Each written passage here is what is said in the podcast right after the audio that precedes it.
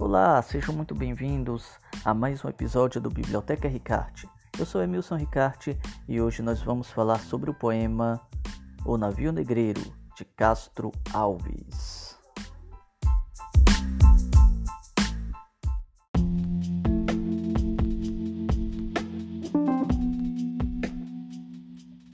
Antes de falar sobre a obra em si, vamos falar um pouquinho sobre quem foi o autor.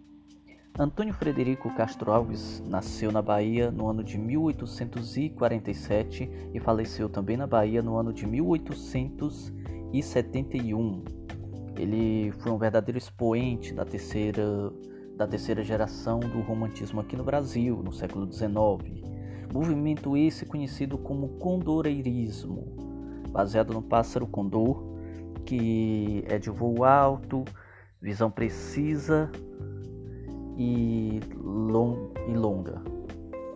Com base nas características dessa ave, eles, os poetas desse movimento, fizeram o seu trabalho, a sua poesia. Só lembrando, o movimento romântico era um movimento conhecido pelo seu forte nacionalismo, conhecido também por suas hipérboles, por seus floreios. E é claro, Castro Alves, quando decidiu fazer sua poesia, ele tinha em mente fazer aquilo que estava mais em voga nesse movimento, principalmente na gera... nessa terceira geração do romantismo, que era uma crítica social, era falar sobre as misérias da sociedade. E isso ele pegou muito de Vitor Hugo, de quem ele era um assíduo leitor. Vitor Hugo, que em suas obras sempre colocou um contexto histórico e procura, procurou falar é, a respeito das misérias da sociedade. Isso se evidencia, é claro, na obra do autor francês chamada Os Miseráveis.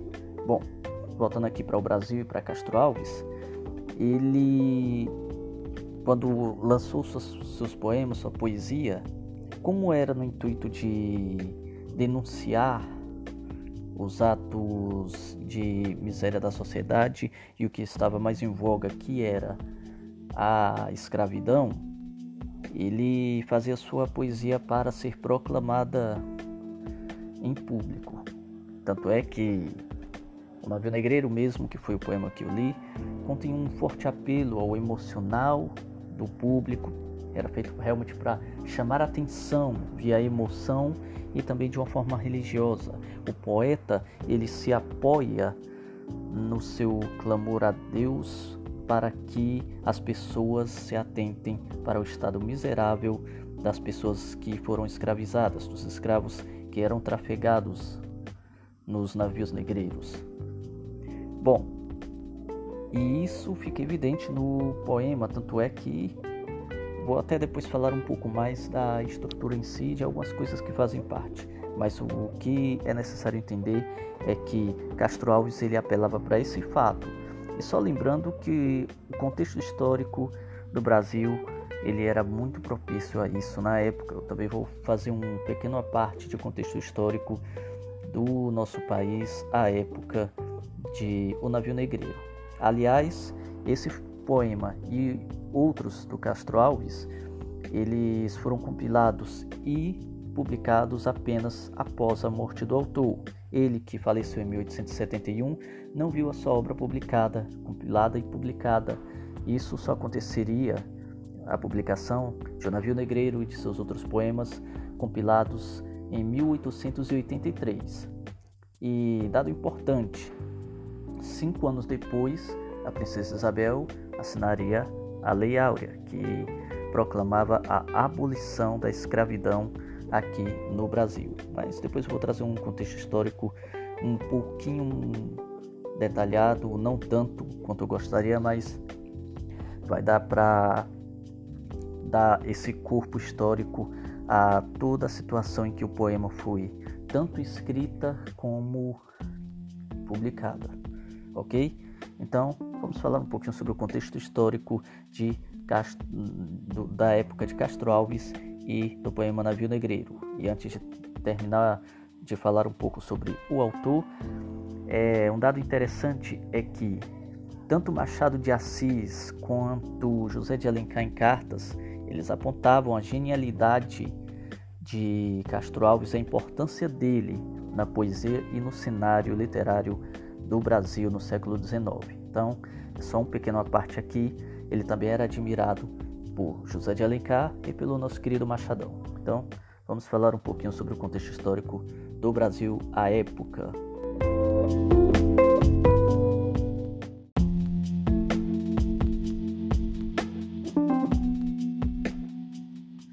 Bom, antes de começar a falar um pouquinho sobre o contexto histórico do, do que rolava no país nessa época, é, eu quero dar um pequeno panorama até do porquê que eu trouxe esse episódio.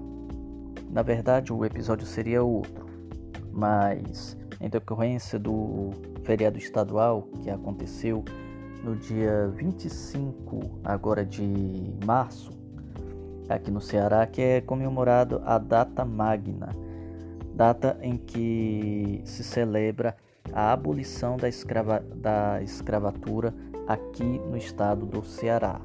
Ou seja, o Ceará, conhecido como primeira província a abolir a escravidão. Só um dado histórico. O Ceará foi, como disse, o primeiro a fazer isso. Ele se antecipou em quatro anos ao que seria feito em 13 de maio de 1888 com a assinatura da Lei Áurea, que abolia a escravidão de tudo, toda a nação brasileira, de todo o reino do Brasil. Então, é, o Ceará se adiantou nisso. Mas aí eu fiquei pensando, porque por aqui não se deu muita atenção.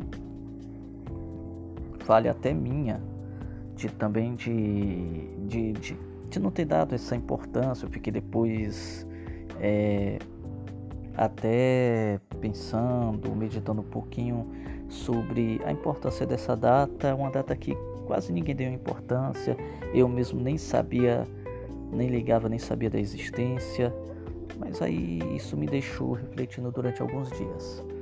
E aí, quando fui para produzir o roteiro dessa semana, eu pensei, bom, vamos falar um pouco sobre é, sobre a escravidão para servir de memorial para essa data.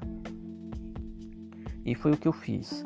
Ler o poema O Navio Negreiro do Castro Alves realmente não estava no meu cronograma de leituras. Eu meio que inseri ele nessa semana essa semana mesmo eu li e peguei algum panorama, inclusive histórico, né, para falar sobre isso.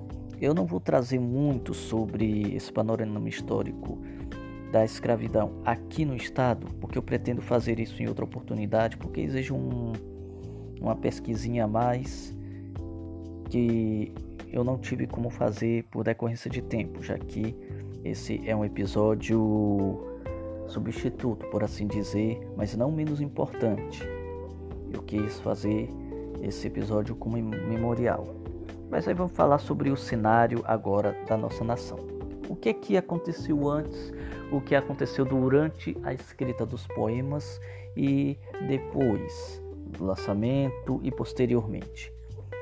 Brasil, monarquia e estava vivendo o segundo reinado, reinado de Dom Pedro II que acontecia? Na década de 50, foi de 1850, o segundo reinado estava indo bem, sustentado pela é, é, pela produção tanto de açúcar como de café. E o que acontece? O tráfico de escravos foi proibido nessa época, né? O navio negreiro fala do tráfico de escravos, então é, o tráfico de escravos que vinha de Portugal e de outros lugares, trazendo mão de obra escrava, era esse foi proibido. Foi um passo. Lembrando que nessa época tinha um movimento, houve movimento romântico no Brasil. Em, entre 1865 e 1870, Castro Alves ele escreveu esses poemas ou seja, ele terminou praticamente um ano antes de morrer. Ele também acabou acompanhando é, basicamente todo o desenrolar que começou em 1864, a Guerra do Paraguai, que foi até 1870 também. Ou seja, ele praticamente acompanhou. Eu não busquei dados se ele participou dessa guerra, mas temos é, várias pessoas que participaram, inclusive Dionísio Cerqueira. Bom, o fato é que o Brasil nessa época estava vivendo, começando a viver um declínio do império, da monarquia. Isso porque já existia essa insatisfação com relação à mão de obra escrava. Já se tinha essa luta. Castro Alves, como eu disse, escreveu esses poemas entre 65 e 70. Eles foram publicados em 1883. Um ano depois, em 1884, a escravidão foi abolida no, na província do Ceará, sendo o primeiro a se manifestar com relação a isso. Quatro anos depois, em 1888, a princesa Isabel assina a Lei Áurea, abolindo de vez a escravidão na nação brasileira, no reino brasileiro. Então, esse era o contexto. Então, dá para imaginar toda a efervescência político, econômica e social que havia na, no reino brasileiro naquela época. Os cofres praticamente falidos, lembrando que Brasil participou da Guerra do Paraguai, então não andava muito bem das pernas. Havia uma insatisfação geral em termos políticos, até com o próprio império, que também, como eu disse, já andava mal das pernas e politicamente não tinha solidez. Isso sem falar de todos os desastres em decorrência dessa minguada nos cofres públicos, nos cofres do reino, com toda a miséria que com certeza deve ter advindo tanto da da questão da Guerra do Paraguai, como também do fim da escravidão. Ou seja, toda essa movimentação causou realmente um grande embaralhamento no reino brasileiro, em todos os setores. E é claro que houve muito posicionamento político a respeito da abolição da, escrava, da escravidão, Havia levantes, movimentos estudantis, inclusive de estudantes de direito, e é bom frisar que Castro Alves era estudante de direito, ele era formado em direito, então ele também era dessa leva que é, fazia suas passeatas, que declamava seus poemas em praça pública para instigar, para instigar essa movimentação de luta contra a mão de obra escrava, para libertar as pessoas mesmo. Claro que, como a nossa nação não se preparou adequadamente, abolir os escravos foi bom, no sentido de libertar as pessoas, mas economicamente falando, o Brasil não tinha estrutura para depois manter. Tanto é que mais à frente é, vê-se uma grande defasagem com relação à questão de emprego assalariado, com relação até à moradia, onde é que esse povo ia viver, como ia trabalhar, como ia se sustentar. Então, o Brasil também tinha que enfrentar esse problema. As portas da proclamação da República, 1889.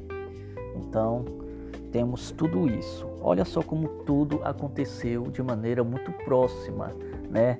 é, proibição do proibição do tráfico negreiro em, na década de 1850, Guerra do Paraguai entre os anos 60 e 70, Data Magna em 84, Lei Áurea em 88, Proclamação da República em 89, ou seja, a efervescência em todos os setores da sociedade brasileira era grande. Então, foi algo que propiciou todos esses movimentos. E só lembrando, o movimento romântico da terceira geração, mas o movimento romântico como um todo ele era nacionalista, de cunho nacionalista. Então, havia o levantar dessa bandeira, havia um, como é que eu vou dizer? Havia uma exaltação da pátria. Pronto, achei a palavra. Havia uma exaltação da pátria com relação a tudo que era produzido de cunho é, romântico daquela época. É bem interessante ver isso aí, até na poesia do Castro Alves mesmo, que é o que vai ser visto no episódio de hoje. É bem perceptível essa veia, essa veia nacionalista. Tanto é que vamos falar um pouco mais sobre o poema daqui a pouco, tá certo? E aí você vê toda esse, essa, efervescência estudantil, esses movimentos românticos, mas principalmente de viés condoreira, condoreirista, que visa justamente é, falar sobre a situação social, que de fato não era nada bonita à época, e ainda hoje não é, para dizer bem a verdade, mas é, na época existia todos esses problemas político, econômico, social, Bom, aí você vê a movimentação. E Castro Alves foi realmente um expoente da sua época, né? Ele quis realmente falar com outros autores é, do movimento do condeoreirismo sobre o que estava mais em voga, o que estava mais nítido em termos de conflitos sociais, que era a luta pela liberdade do povo, de um povo escravizado a luta pela abolição da escravatura, coisa que foi alcançada logo após, é, alguns anos depois da morte do autor. Né? Então, esse era, para falar a verdade, o cenário que se colocava na nossa nação. A época reino ainda, a época vivendo a monarquia que viveu o seu apogeu e sua queda em um curto período de tempo. Né? O imperador Dom Pedro e a princesa Isabel com certeza não conseguiram é, passar por cima de toda a pressão que estava sobre os ombros deles e se livrar de toda a confusão, de todos os reveses que se apossava do reinado deles. Tanto é que Dom Pedro II, um erudito, ele fez muito pela nossa nação em quesito de é, de ciências, de estudos, ele viajava muito e buscava isso. Mas vamos lembrar, ele viveu numa época em que os cofres do reino não estavam em boa situação. E para completar, uma guerra, é, como a Guerra do Paraguai, que também não ajudou em nada. Existe a insatisfação em geral, inclusive é, soldados que morreram em batalha e que suas famílias não receberam a pensão, né? Não receberam as devidas a devida pensão pela morte dos soldados, ou seja, realmente o império estava enfrentando o seu pior momento nessa época, a é, é, do meio para o fim do século XIX. Foi realmente um negócio muito complicado, tanto para o imperador quanto para a população em geral de todas as províncias. Então, vamos falar sobre a obra em si.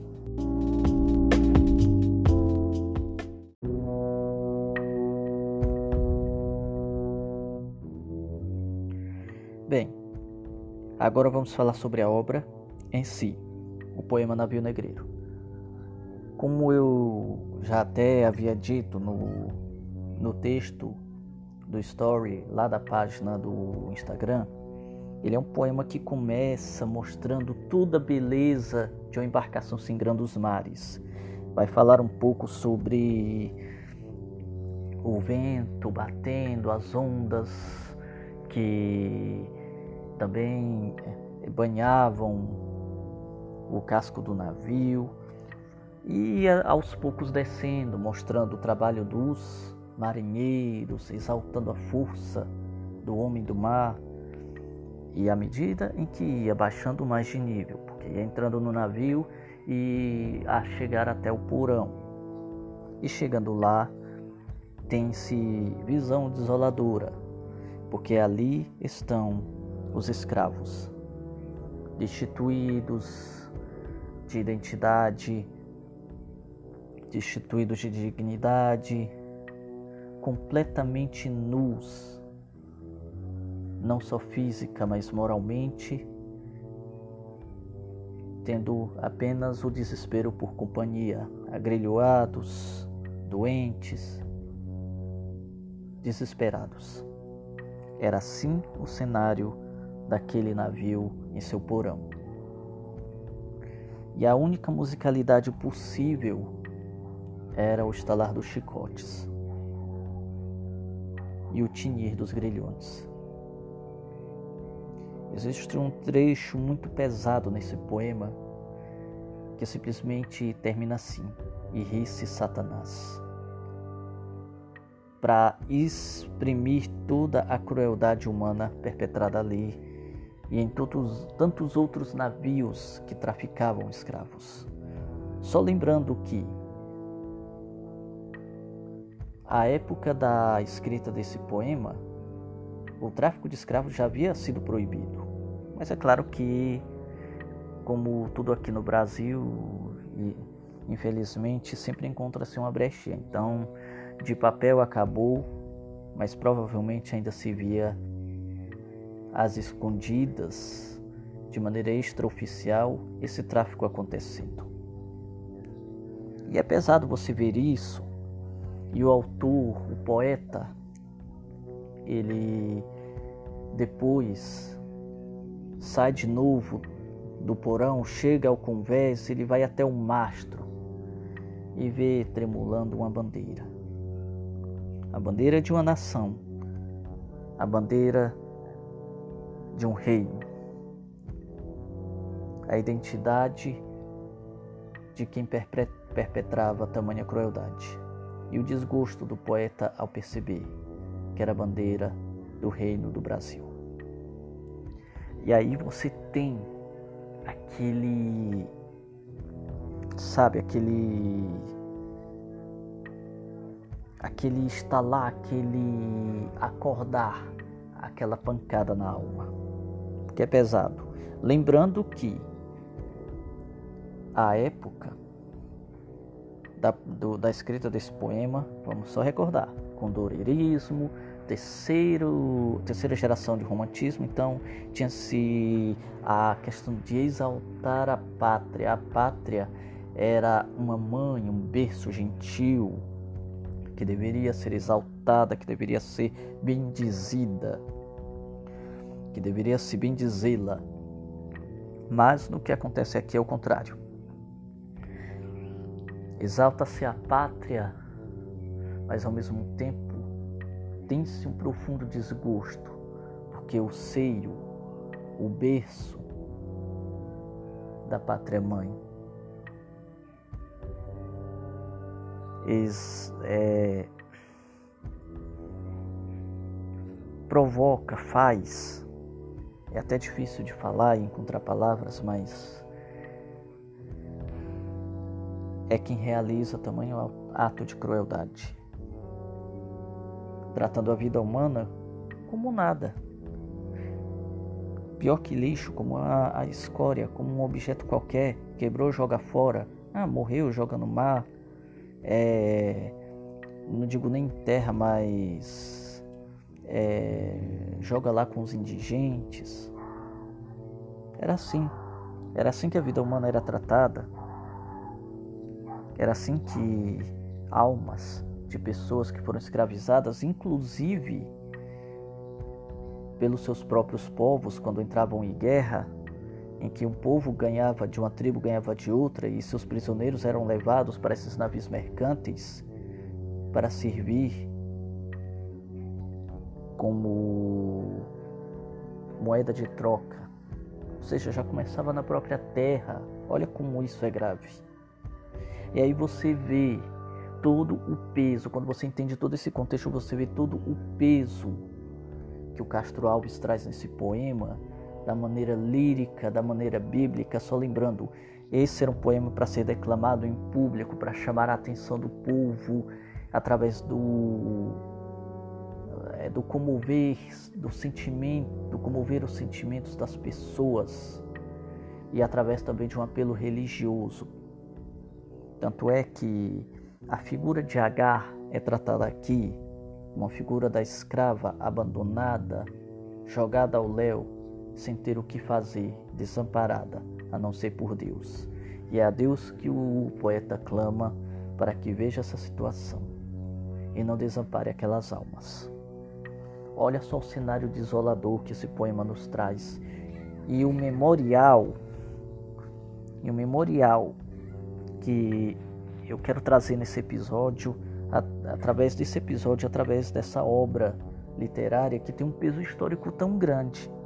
A Antofágica até lançou esses dias, é, o último lançamento dela foi justamente é, O Navio Negreiro. Vou deixar no link é, não só essa versão, mas a versão também que foi a que eu li, que foi uma versão em e-book da Clássicos Melhoramento, que tem esse poema e outros, mas eu li apenas esse para trazer o episódio. E eu li através da, do Kindle Unlimited, mas não deve estar caro não. Eu nem lembro mais o preço, mas não deve estar caro não o e-book nem o, a edição física. Eu vou deixar no link a página com versões, com versões, a página de pesquisa, a página com versões do navio negreiro. Aí você escolhe a sua, a que melhor lhe aproveita, certo? Aí esse, essa obra pesada, por vezes angustiante, mas também necessária, foi a bola da vez dessa semana, tá ok? Deixo vocês com essa reflexão, eu deixo vocês com esse memorial, pensa sobre isso. É como eu disse no meu post no Instagram. Não é necessário ser negro, não é necessário ser descendente de quilombos, não é necessário ter na sua família quem tenha sido escravizado para entender bem essa dor. Basta você ser um ser humano e ter um pouco de empatia e sentir quão grave é o ser humano ter sua liberdade tomada, o ser humano ser tratado como um mero objeto, moeda de troca, sem um valor significativo, sem valor de alma, apenas de coisa. É com essa reflexão que eu vos deixo neste episódio dessa semana.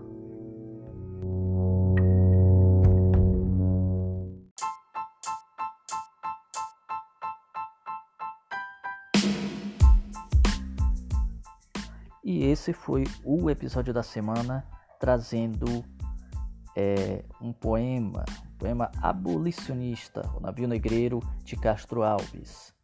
E como não poderia deixar de ser, com participação de Naninha Miando aqui ao fundo, né, gata? Hein? Agora ela ficou tímida, mas passou o episódio quase todo miando.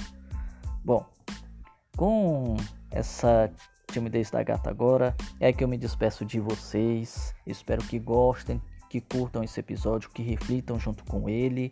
E deixo o meu mais cordial abraço e meu agradecimento mais sincero à audiência que me dão assistindo aos episódios, ouvindo aos episódios pelo Spotify, tá bom? Vejo vocês na próxima semana. Muito obrigado pela audiência e fica na paz.